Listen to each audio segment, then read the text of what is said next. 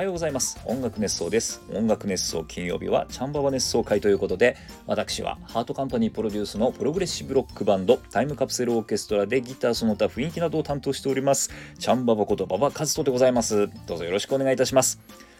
音楽熱想はハートカンパニーの制作でお届けしております。ハートカンパニーは音楽のプロデュース会社です。楽曲制作コンテンツ制作などをしております。ということで、えー、この音楽熱奏金曜日チャンババ熱奏会では我々タイムカプセルオーケストラの近況報告であったりとか、えー、それから最新情報なんかをお届けしているわけなんですけれども今日はですね、えー、9月の15日金曜日になりますが先週末に行われました音楽熱奏フェス2023こちらはですね川口湖円形ホールという素敵なホールで行われた音楽フェスでございますけれども、えー、こちらでですねタイムカプセルオーケストラはアコースティックコンサートを行ってまいりました、えー、ということでこのね音楽熱奏フェスの振り返りを今日はね皆さんにお届けしようかなというふうに思っております。はい、ということで、えー、まずはですね、皆さんにお礼を申し上げないといけないですよね。えー、来てくださった皆さん、ね、遠いところまで足を運んでくださった皆さん、本当にありがとうございました。もう本当に皆さんのおかげでね、えー、フェス自体は大成功だったんじゃないかなというふうに思っております。はい、それからこのラジオを聞いてね、応援してくださった皆様もね、本当にありがとうございました。はい、そして、えー、スタッフの皆さん、今回はね、まあ、2年目っていうこともあって、このスタッフのこの一丸となってる感じっていうのがねすごくこう肌で感じられるイベントでした。でそれがそれが原因となってこう音楽ネストフェスが成功に導かれたみたいなのをねこうこうずっとこう見てられるようなそれをねすごく、えー、感じられるイベントだったなというふうに思いました。ね本当スタッフの皆さんご苦労様でした。お疲れ様でした。ありがとうございました。そして、えー、出演者の皆さんね、あのー、もう、なんていうんですかね、個人的にはこう、お互いに刺激をね、与え合えたらいいななんていうふうに思ってたんですけれども、もう本当に不甲斐ない、えー、形で申し訳ないんですけども、もう刺激をね、もらうばっかりで、ね、皆さんに本当に感謝でございます。ありがとうございました。えー、ということでね、本当に音楽熱奏フェス、え、無事に成功したのはもう皆さんのおかげかなというふうに思っておりますので、え、ここでね、改めてお礼を言いたいと思います。ありがとうございました。はい。それではね、振り返っていきたいなと思いますけれども、9月の9日の土曜日に我々朝にね、入りました。はい。で、あの、物販で売っていましたグッズね、えー、ポストカードにね、サインを入れたりとか、まあ、ポスターにサイン入れたりとかしてですね、ちょっとまあ一仕事しまして、一仕事しましてから、えーこの日は昼の部でね、シンガーソングライターのテイさん、ね、ハープの弾き語りをするテイさんのライブがあるということで、これを見たいなと思ってますので、えー、もう一仕事を終えてですね、そのテイさんのライブまで、えー、早速ちょっと時間があるので、えー、ガンタさんと一緒に自転車を下ろしまして、え、サイクリングに出かけました。ね、本当にもう仕事そっちのけでね、もう何しに来てんだって話ですけども、えー、こうね、河口湖を楽しむっていうこともね、この音楽ネストフェスのテーマになってますから、え、もう思いっきりね、え、もう自ら楽しんでいこうということで、サイクリング行ってまいりましたましたけども、今回ちょっとあんまり時間なかったので、えー、河口湖一周っていうわけにはいかなかったんですけれども、まずね、あのー、河口湖円形ホールの、えー、近場で旅の駅ね、えー、お土産なんかが売ってたりとか、その地元の、えー、食材が売ってたりとかですね、非常にこう見どころがたくさんあるお土産屋さんというか、えー、ところなんですけれども、えそちらにですね、ガンタさん行ったことないということで、私ちょっと案内をしてまいりました。ね、で、そこでお土産ちょっと物色したりなんかしたりしまして、えその後はですね、もうちょっと西の方にそのまま移動しまして、湖北ビューラインビューラインとかね、そういう、え道路ありますけども、そんなところをちょっとね、西の方に行きまして、え木工模型工房っていうところがね、あるんですよ。これこれね、あの、秋になると非常に綺麗なんですけど、もみじ回廊っていうね、川沿いにもみじがずっと植えてあるところがありまして、夜になるとね、あのライトアップなんかされる、あ、紅葉の時期ですけどね、紅葉の時期にはそんな、えー、形ですごく綺麗なね、もみじ回廊という川というか場所があるんですけども、その川沿いにね、えー、木工模型工房というところがありまして、えー、もちろん木工のね、その模型をですね、えー、販売してたりとか展示してたりするんですけども、まあ、その庭先に、原水大原寸大のゼロ戦の模型がありまして、手作りの模型がね、ドーンとありましてですね、こちらをちょっと見ましてですね、一緒に写真なんか撮ったりして、で、その模型工房のね、模型工房お休みだったんですけども、えー、そこをちょっとね、外からこう、覗いたりしてですね、なんかあの、今非常に、えー、なんか店主の方が就活ということでですね、あの、非常にあの、値引きをしてくれるっていうふうに書いてありましたんで、ぜひぜひ、あの、行った方はですね、えー、模型実際買っていただけるといいんじゃないかなと思いますけれども、はい。えー、なんていうところを見たりですね、えー、このもみじ回路はね、あの、秋になるとすごく綺麗なんですよ、なんてことをガンタさんにちょっとご案内しつつ、えー、その後はですね、すぐ近くにあります、久保田一区美術館っていうところころに行ってまいりました。で、えー、これねあのもう入り口の門からですねすごい造形の、えー、ねあのなんて言うんでしょう、えー、美術的な門がねあのあったりとかですね、えー、その門をくぐると庭園にのようになってたりとか、えー、してたりとか、えー、してたりしまして、えー、まあちょっとねそのそんなところブラブラっと見るだけでもねすごくいい場所なんですけれどもちょっとね時間がなくて中には入れなかったんですけども美術館の中には入れなかったんですけれども、えー、そんなね見どころたくさんの、えー、美術館がありましてそこをですねちょっと、えー、見たりして、えー、でその後もうあの湖沿いに川口湖沿いにね、え、戻ってまいりまして、えー、そこを走ってですねまた円形ホールに帰ってきたんですけれども、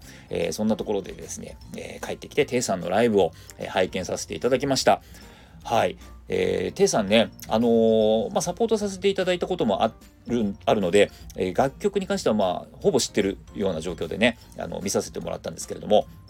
あのどうしてもね何でしょう我々こうミュージシャン我々みたいなミュージシャンはなんかこう枠になんかこうはめたがるところがちょっとあるというか例えば楽曲をね、えー、演奏する時にこの曲は、えこういうジャンルの曲だからとかこういうリズムの曲だからとかね、えー、そういうことにちょっととらわれがちなんですけれども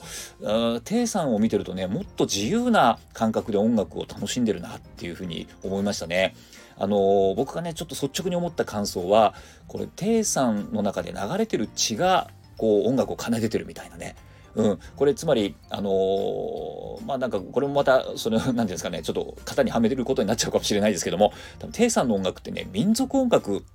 だと思うんですよ。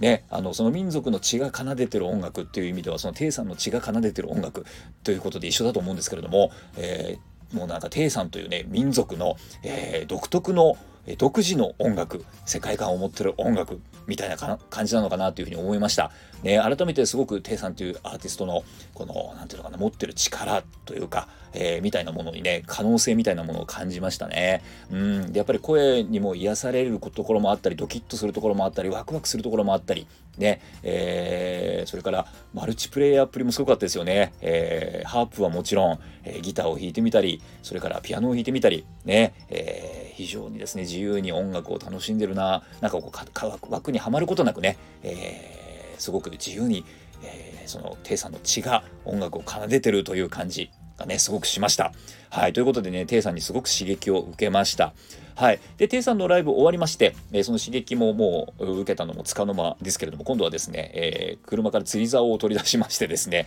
えー、河口湖に釣りに行ってまいりました。はいということで去年ね、去年の音楽熱奏フェスでも空き時間にね釣りしてですね、えー、去年はガンタさんが、えー、ソーセージを餌にブルーギルを釣り、えー、私は、えルアーでですねブラックバスを釣りましたけれども、えということで今年もねブラックバス狙いで私行ってまいりましたけれどもちょっとね今年は不発でした。ねまああの雨の影響とかもちょっとあるのかな、えー、ていうのかな？こうちょっとゴミが流れていたりとかですね藻が、えー、ちょっと引っかかりやすかったりとかっていうところでですねちょっと釣りづらかったっていうのもあるんですけれどもまあちょっとまだまだ修行が必要ですね。ということで、今年はですね、魚の顔を見れませんでしたけれども、まあでもね、釣れなくても、やっぱり釣りは楽しいもんです。はい。で、えー、夜公演がありまして、そちらはですね、スドミヤという我々の、えー、バンマスキーボードのケニーと、それから島宮英子さんによるユニット、はい、えー、こちらのデビューライブが夜はあるということで、もうそのギリギリまでですね、えー、釣りをしまして、で、えー、釣りを終えてですね、そのスドミヤのライブを見に円形ホールに帰ってまいりましたけれども、ね、このスドミヤに関してはですね、もう圧巻のパフォーマンスですね。うん。あのー、リハがほぼできてない状態、もうほぼぶっつけ本番っていう状態で臨んだライブにもかかわらず、すごいクオリティのライブを聴かせてもらいました。ねあの、やっぱりなんでしょうね。余裕というか大人の余裕これなんかもう自分に一番足りないところだと思うんですけれども大人の余裕っていうのをすごく感じましたでこれはもう歌ももちろんピアノももちろんそのいわゆる演奏力っていう意味でももちろんなんですけれどもあの MC もそうだし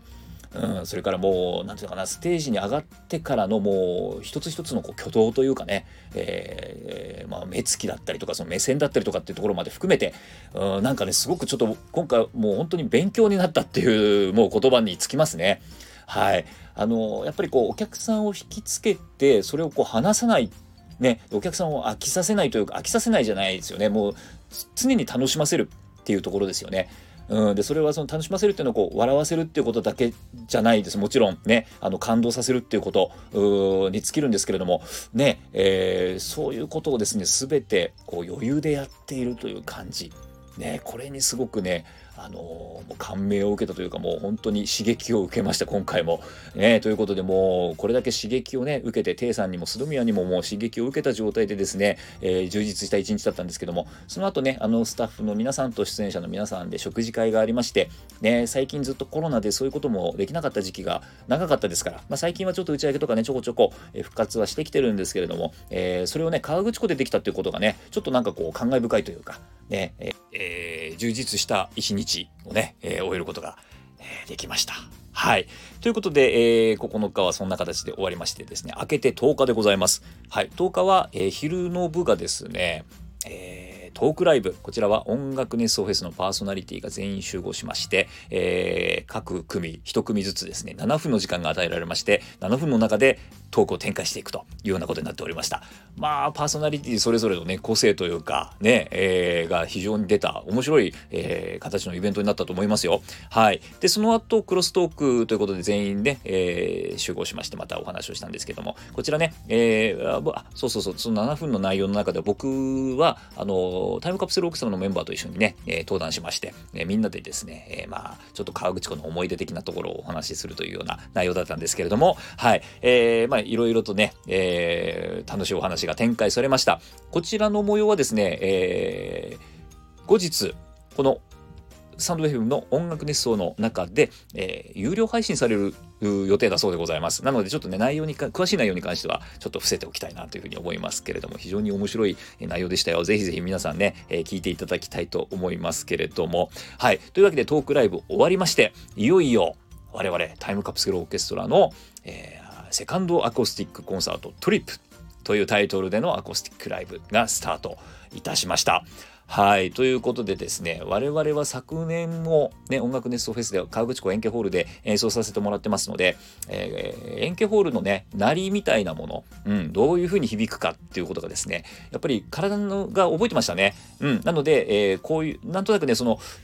どういう風に持っていこうかみたいなことがちょっとこう想像できた上での演奏できたので、まあそういう意味ではね、ちょっと余裕というか、あのー、より楽しめる、自分たちがより楽しむ方向で、え、演奏ができたのかななんていうふうに思ったりしてます。ね、えー、お客さんもね、すごく盛り上げてくれまして、今回ね、結構、あのー、内容に関しては、あ、そう、いつもね、瀬戸り振り返ったりするんですけども、今回はですね、えー、SNS 上とかでね、その瀬戸り発表してないので、パンフにしか載せてないので、細かい瀬戸りの内容とかに関してはちょっとね、えー、割愛しますけれども、えっ、ー、と、そうですね、今回はね、あのーガンタさんの新曲がとにかく面白かったですよね。うん。あのー、まあ、ブラジルのボッサーを、このリズム、グルーブでね、展開していくような曲なんですけれども、まあ、皆さんね、ちょっとその、あの、ブラジルの感じというか、えー、ポルトガルな感じというか、ええー、まあ、つけひげなんかつけたりとかですね、それからパーカッション叩いたりとかですね、えー、それから SHC の皆さん、スーパーハンドクラッパーズの皆さんにも、えー、パーカッションお配りしてね、パーカッション一緒に演奏したりとかですね、えー、非常に面白い、えー、非常に企画としては面白い楽曲が新曲がありましたけれども、まあ、ガンタさんのね、お客さんを楽しま、楽しませよう。ね、お客さんと一緒に盛り上がろう。ね、お客さんを巻き込んでいこうっていう、この、なんていうんですかね、その企画力っていうんですかね、が非常にもう優秀ですよね。秀逸。ね。えー、まあ、あの、今回もね、歌物だったんですけれども、もうほんとガンタさんの曲はいつもね、楽しい思い、あの、演奏し終わった後になんかこう、ついついこう、ニヤッとしてしまうような、ね、えー、曲が多いんですけれども、今回もですね、ガンタさんがそんな新曲を書いてくれました。はい。で、僕もね、新曲書いたんですけれども、ちょっとね、あの、バラード調のね、えー、曲を書いてみました。ね、あのー、まあ、鳥、鳥に、鳥にまつわるというかね、えー、寂しい鳥、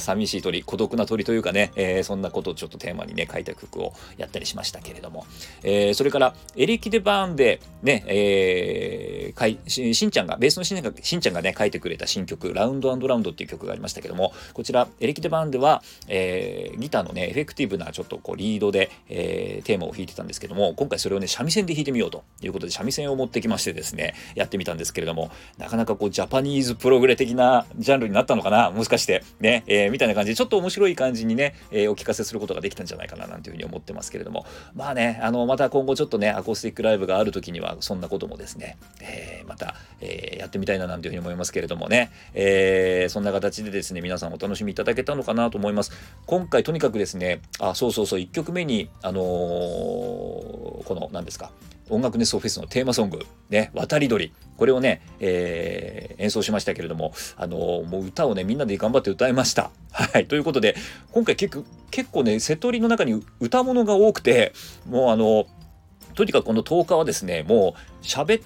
トークライブで喋って喋り倒して、えー、でタイムカプセルオーケストラのライブでも喋って歌ってっていうことでもうね終わったら喉がガラガラでね本当にもう喉飴舐めまくりでしたけれどもねえー、というような感じでですね非常にこう喉を酷使した、えー、一日になりましたがでも何でしょう終わってみるとやっぱりこう心地よいこう疲労感っていうんですかね。うん、なんかこうやりきった感っていうのもあるしうやっぱりねその最初にも言いましたけれどスタッフさんのこの一丸となってる感じ。これまスタッフさんだけじゃないですね。出演者も含めて。なんかこう一丸となってみんなで、えー、作り上げたフェスだったなっていう感じがすごく濃厚であの斉藤さんも言ってましたけども、まあ、大人の学園祭みたいなねえー、ノリで、え作っていくイベント。これになんかこうお客さんもね、あのー、そこに乗っかってくれて非常にこういいイベントだったなっていうふうに僕は思います。うん、えー、本当にね、あのー、関わってくださった皆さんに、えー、ありがとうございましたとお礼を申し上げたいと思います。というような形で2日間を過ごしてまいりました。はい。ということでね、あの、今週は結構この音楽熱奏の番組、各パーソナリティが、えー、その音楽熱奏の振り返りなんかをね、えー、やったり、ね、収録していることが多いと思いますけれども。はい。えー、ということでね、あの、月曜日の田上会、ね、あいつはいい男ですね。あの皆さんぜひちょっと月曜日に田上会聞いてみてください。ね、あのタイムカプセルオーケストラのことすごく褒めてくれてるんですよ。ね、それだけならまだしも、ね、馬場のことを結構ね、あのいい感じで褒めてくれてますんで、えー、もう田上はいい男ですよ、本当に。守る、なかなかいい男ですよ。はい。というわけでね、あのー、ぜひ月曜日の田上会聞いてください。ね、あの、斉藤さん、ぜひ、あの、もう田上君の給料を上げてあげてください。はい。ということで、えー、それに比べて、あの、木曜日、あ、木曜日じゃない、水曜日、水曜日の、何ですか、あの、鳥越松尾会、ね、長々と話し上がってその割にあのー、何ですかえー、馬場があの下ネタをね下ネタしか言わなかったみたいなことを、えー、言ってますけれどもそんなことないですからね。あの下ネタかどうかっていうのはあのもう受け手の問題ですから。ねもうだからあいつらのね心が汚れてるんですよ。本当に。なんつって。ねもうあのもうだ僕から言わせたらもう鳥越エンドももう下ネタですからね。はいあんなのはもう。はい ということで、えー、各パーソナリティのね、えー、音楽熱奏もぜひぜひちょっとね聞いてみてください、えー、音楽熱奏の、えー、感じがですね、えー、見に行ってない人もね多分こういったような気分になれるんじゃないかなっていう1週間になると思います。はい。というわけで皆さん本当にありがとうございました。はい、えー、お手紙コメントいただいてますので、ちょっとご紹介していきたいと思います。えー、前回の、えー、ハニーハントネッソに、えー、お手紙いただいてます。栗おじさん、ありがとうございます。えー、おはようございます、えー。おはようございます。音楽ネストフェスから一晩明けてのお手紙です。まずは本当にお疲れ様でした。台風に線状降水帯で行けるか不安でしたが、本当に行くことを選んでよかったです。公園ではバンヘイレンの三味線の登場で個人的にとても暑かったです。また河口湖で会いたいですね。ということでありがとうございます。はい、栗おじさん、あれですね、えー、おそらくこの、えー、音楽ネストフェスが終わる、終わった直後にね、あの、お手紙書いてくれたんだと思うんですけども、ありがとうございます。ね、音楽ネストフェス、参加していただいてありがとうございます。はい、そうですね、台風、本当ね、あのー、ちょっと心配でしたけれども、ね、えー、よかったですね。もう本当に開催もちょっと危ういのかな、なんていう時も一時期ありましたけれども、ね、えー、無事にできました。これももう俺が晴れ男だからかな。うん、なんていうことで、えー、それから、バンヘイレンの三味線、これね、何かっていうと、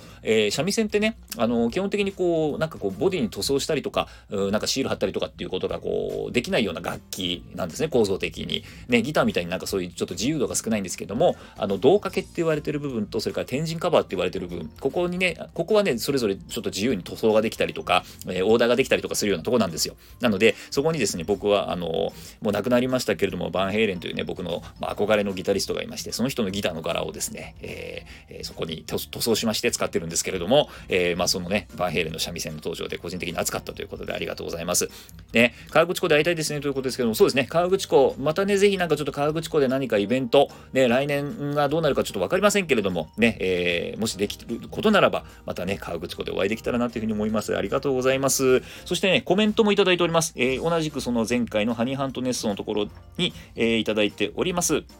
えー、もっちださんありがとうございます。えー、音楽ネストフェスお疲れ様でした。お疲れ様でした。トークライブも TCO ライブもめちゃくちゃ楽しかったです。特に三味線の曲がかっこよすぎて感動しました。あと、おひげの演出もその後おひげで遊ぶ竿組もうとっても面白かったです。ということで、ありがとうございます。えー、もっちださんもね、音楽ネストフェス参加していただいてありがとうございます。えー、それから、三味線の曲ね、そう、こちらも三味線の曲触れていただいてますけど、かっこよすぎて感動しましたということで、ありがとうございます。ね、えー、おひげの演出、これはね、ガンタさんの新曲ですね。えー、ガンタさんの新曲ですですね、ちょっとつけひげをして演奏したんですけども、で、終わった後にそのつけひげを剥がしましてですね、えー、隣がベースのしんちゃんだったもんですから、ベースのね、しんちゃんのこう、ベースに、えー、ひげを貼ったりとかですね、えー、そんなことをして遊んでましたけれども、えー、そんなところをこう見ていただいてね、えー、ありがとうございます。ね、いろんな、えー、ね、あの、本当にこう遊び心満載のライブだったと思う。遊びすぎだってね、え、怒られそうですけども、ありがとうございます。はい。えー、それからね、おにぎりさん、ありがとうございます。馬場ちゃんも誕生日近いんですね。え、アローさんやキックさんもついこの間やったみたいですし、本当お祝いですね。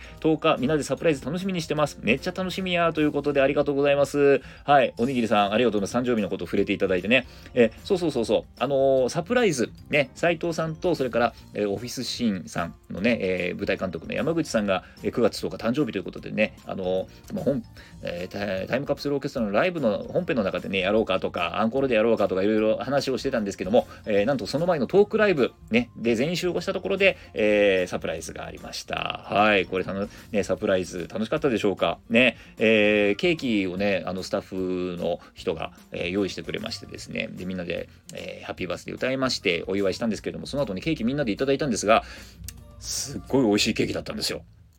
ね、あのなんだろう、こう、シャインマスカットとね、いちごが乗ってまして、えー、あといちじくが乗ってましてね。で、あの大体なんかこう、ケーキってこうね、あの甘ったるくてこう、あんまり量食べられないと思うんですけど、そのケーキはね、僕の印象ですよ。僕の印象では、あの